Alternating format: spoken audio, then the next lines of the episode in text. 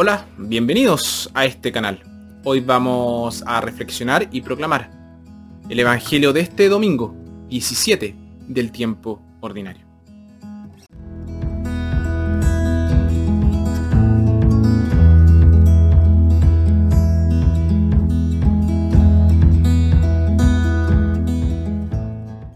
Nuestra primera lectura tomada de Génesis. Abraham intercede ante Dios por Sodoma una ciudad llena de maldad.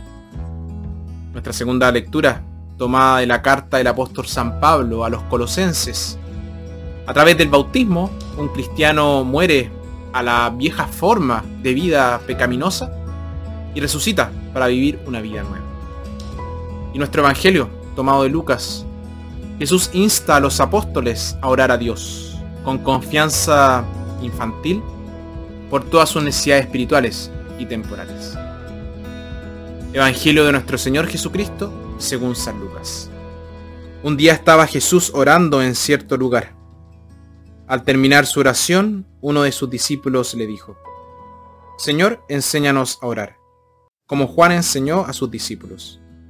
Les dijo, Cuando recen digan, Padre, santificado sea tu nombre, venga tu reino, danos cada día el pan que nos corresponde Perdónanos nuestros pecados, porque también nosotros perdonamos a todo, lo, a todo el que nos debe.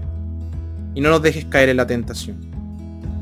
Les dijo también, supongan que uno de ustedes tiene un amigo y va a medianoche a su casa a decirle, amigo, préstame tres panes, porque un amigo mío ha llegado de viaje y no tengo nada que ofrecerle.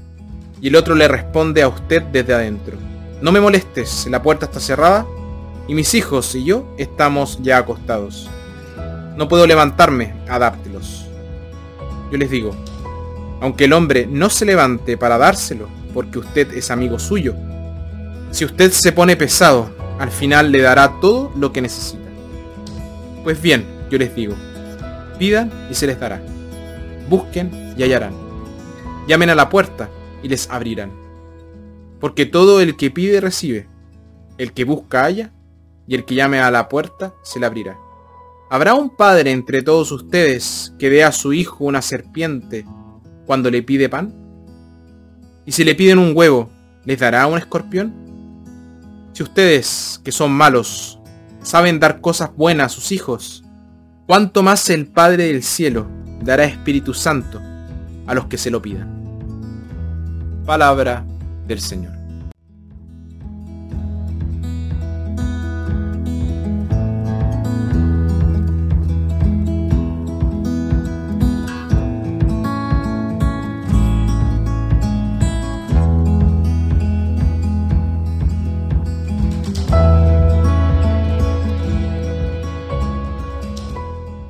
El Padre Nuestro es la primera y más grande de todas las oraciones cristianas.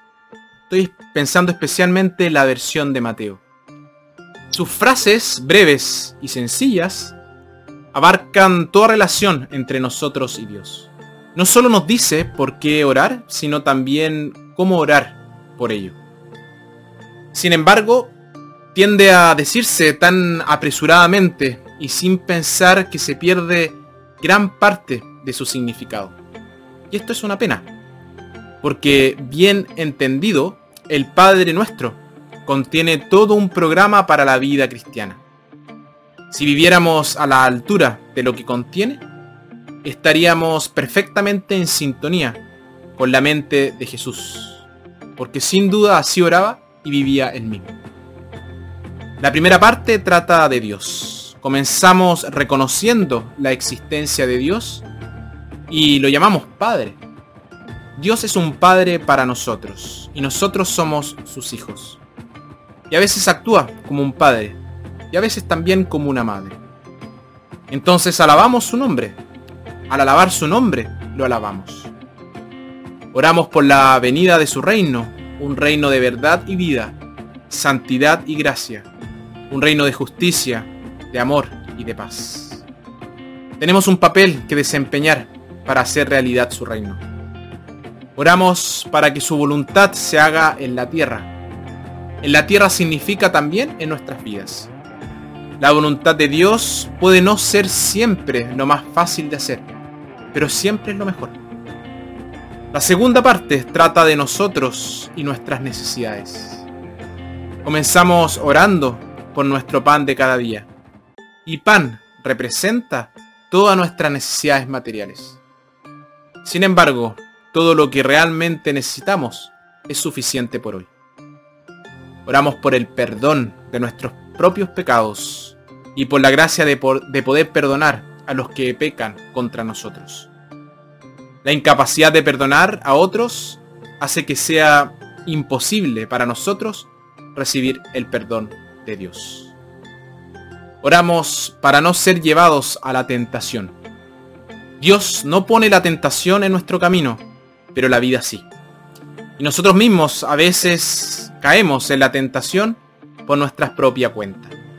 Estamos pidiendo a Dios que nos ayude a hacer frente a las tentaciones que nos llegan espontáneamente y a evitar las que nosotros mismos elegimos. Finalmente oramos para ser librados de todo mal, tanto físico como moral.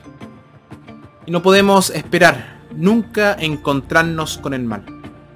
Lo que le estamos pidiendo a Dios es la gracia de salir victoriosos de todo mal, pero especialmente del mal moral.